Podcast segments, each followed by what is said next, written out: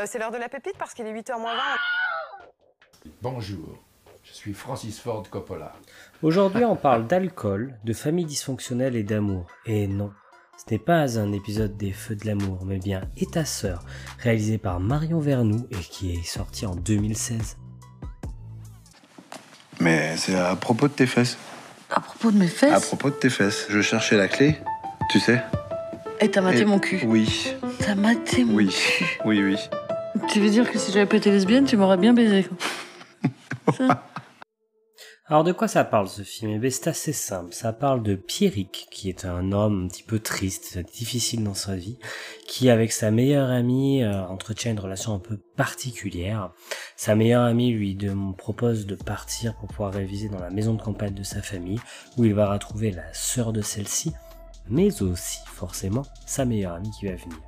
Problème, le premier soir, alors que sa meilleure amie n'était pas encore là, il va coucher avec sa sœur et ils vont essayer de le cacher avec plein de quiproquos, quelques scènes un peu drôles, quelques petites choses comme ça. Voilà, scénario plutôt basique pour le coup. Pour ce qui est de la ré- réalisatrice Marion Vernou, faut savoir que c'est la conjointe donc de euh, ah, j'ai perdu son nom, excusez-moi.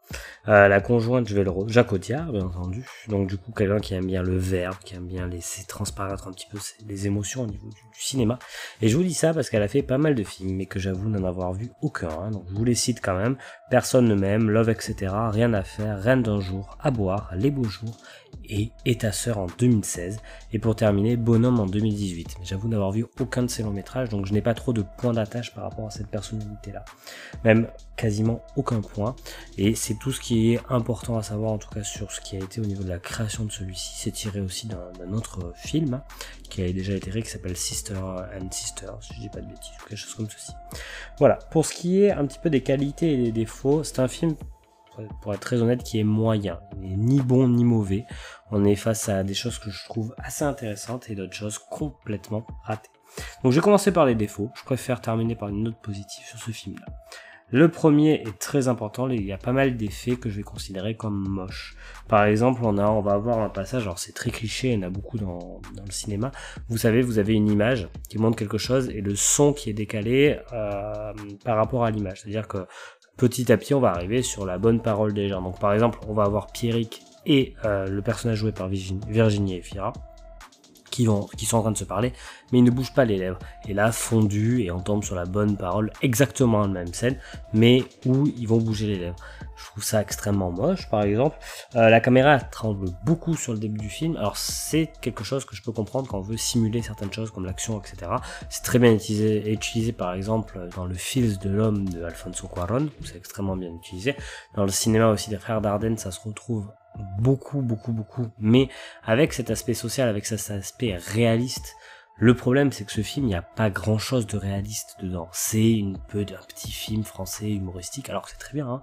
Mais on est dans beaucoup de clichés, dans beaucoup de choses, et je ne vois pas ce que ça amène d'avoir cette caméra à l'épaule un peu tremblante. Voilà.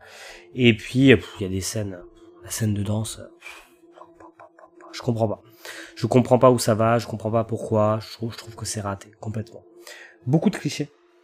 J'en ai noté 6, je vais pas tous vous les dire, hein, mais il y a le cliché musical électro de la musique d'intro, hein, le cliché de je fais tomber mon, mon téléphone euh, à l'eau en partant à un endroit par un ferry, hein, vu, revu et revu, avec euh, un... Alors, Grégoire Ludic, je l'adore, j'adore le Palmacho, je suis très très grand fan de ce qu'ils ont pu faire, et dans le film, il s'en tire plutôt bien, mais franchement sur cette scène-là, il est affreux, vraiment affreux, affreux, affreux. T'as aussi donc le, cliché du mec de la ville qui a peur de la campagne. Il y a le cliché du mec qui doit être au, bout du, moins, qui doit être au bout du lit, tu vois, au bout, au bout, au bout. Mais au bout, c'est de pas aller bien pour pouvoir coucher avec une autre personne. Bref, des, plein de clichés, clichés qui sont revus. Euh, il y en a des tas, des tas et des tas. Je vais pas tous les citer. On est vraiment face à un film qui utilise énormément l'aspect cliché pour, vendre son propos. Et c'est un peu dommage. Euh, les textes, c'est dommage parce que son mari c'est Jacques Audiard, mais les textes sont moyens. Mais je suis déçu parce que du coup, quand j'ai découvert que c'était la conjointe de Jacques Audiard, je m'attendais à quelque chose peut-être de plus important au niveau de ça. Surtout quand on sent un petit peu cette patte de vouloir laisser respirer, qui est un point très positif. Mais là, c'est moyen. La musique qui est La mise en scène, donc comme je vous disais, hein, les scènes qui sont moches, ça joue ensemble, mais la mise en scène que je trouve inexistante. Et euh, le plot twist, on va dire, final, qui est pas ouf. L'idée est pas si mal au final, je veux dire, bon, c'est classique, il a rien d'important, il a rien de fou fou fou fou, mais la manière de l'amener visuellement, c'est infâme. Et c'est vraiment dommage. Vraiment. Mais il y a quand même des qualités sur ce film. La première, je veux dire que c'est l'évolution des personnages et leur alchimie. Je trouve que Géraldine Nakache, Virginie Efira, Grégoire Ludig, les trois fonctionnent très très bien. Vraiment. Il y a une vraie alchimie qui se crée entre eux et c'est en grande partie parce que aussi c'est la deuxième qualité, on laisse les personnages s'exprimer, on laisse le film respirer. On n'est pas en train de nous balancer des choses à, foison, à foison, à foison. Non. Euh, la, la, scène de rencontre par exemple entre... Euh, entre euh, Grégoire et Virginie Fira, excuse-moi, Pierre qui est la sœur de, sa meilleure amie. On a vraiment une scène assez longue de discussion où ça se développe petit à petit. Tout n'est pas réussi, tous les textes sont pas parfaits, mais au moins on laisse parler les personnages entre eux, on les laisse se découvrir et se découvrir aussi aux, euh, spectateurs. Et ça vraiment c'est très appréciable, c'est des choses qu'on voit de moins en moins. Là c'est vraiment, ça laisse respirer, j'ai vraiment apprécié ça. Et puis il y a de bonnes blagues. Il y a des blagues qui marchent vraiment bien. J'ai la blague où il va courir, où il passe à travers moi. Il y a des gags visuels, il y a des gags oraux. Il y a deux, trois choses qui marchent plutôt bien. Alors c'est pas le cœur du film, hein, clairement pas. Mais ça marche plutôt bien. Pour ce qui est du propos, j'avoue que j'ai pas trouvé de sous-texte. J'ai pas trouvé de choses très importantes dedans. Le film, ça nous parle de cette difficulté à dire les choses aux autres cette difficulté à se dévoiler dans notre société. Je pense que c'est important. Et je pense que c'est quand même un symbole un peu, même si c'est un film, euh, voilà. Mais le fait qu'il tombe son téléphone portable et que c'est grâce à ça qu'il se rapproche de sa meilleure amie, qu'il se rapproche d'une autre femme dès le premier soir, etc. Ça montre un peu cet enfermement aussi, je pense, autour des technologies malgré tout, voilà, je pense qu'il faut pas aller plus loin. Le film, je pense pas que le film avait une vocation à être un grand étendard de plein de valeurs. Ça reste un film sympathique, pas incroyable. On est sur un voilà un divertissement à regarder sous la côte avec un bon thé et puis on, voilà on va pas plus loin que ce que ça nous amène.